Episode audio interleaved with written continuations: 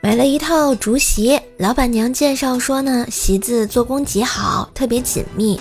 经过老板啊亲自测试过，睡觉的时候绝对不会有缝隙夹头发的事件发生，果断拿下。结果睡了一夜，翻个身啊都能薅头皮，薅得特别疼。第二天啊，果断去店里找老板，刚进门啊。就看到有个顶着秃瓢大脑袋的男人，笑眯眯的问：“您好，需要办点啥呀？”我感觉我突然就明白点什么。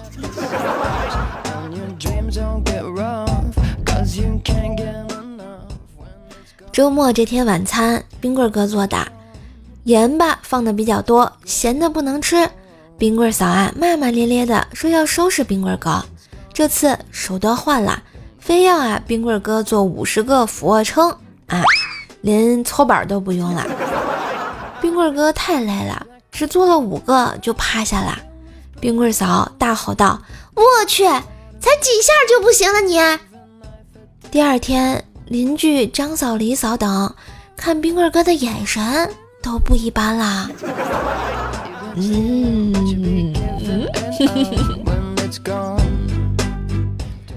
周末啊，聚会，冰棍哥带闺女一块去的。席间大家都在讲笑话，轮到我讲笑话，刚讲到一半啊，就已经有人笑得直不起腰了。讲到最后，大家都笑翻了天。忽然就听到有时断时续的呜呜的哭泣声，我回头一看，是冰棍哥的闺女在哭。我忙问这孩子怎么了，只见他闺女抽他的说道。好坏哦！不许你们笑话我爸爸。嗯。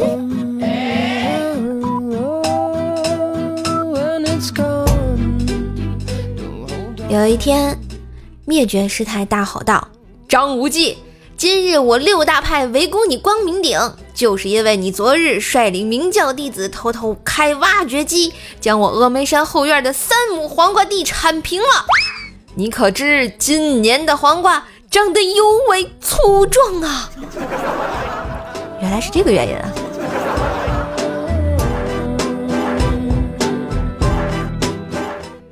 一天，一个青年问大师：“我觉得工作压力好大，有什么办法没有啊？”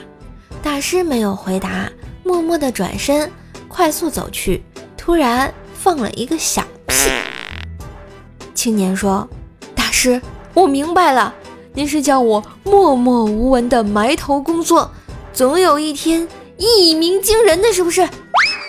大师转个身，微笑的答曰：“老衲是想告诉施主，有压力才会有动力，如果压力太大，你就要释放出来呀。” 呵呵呀！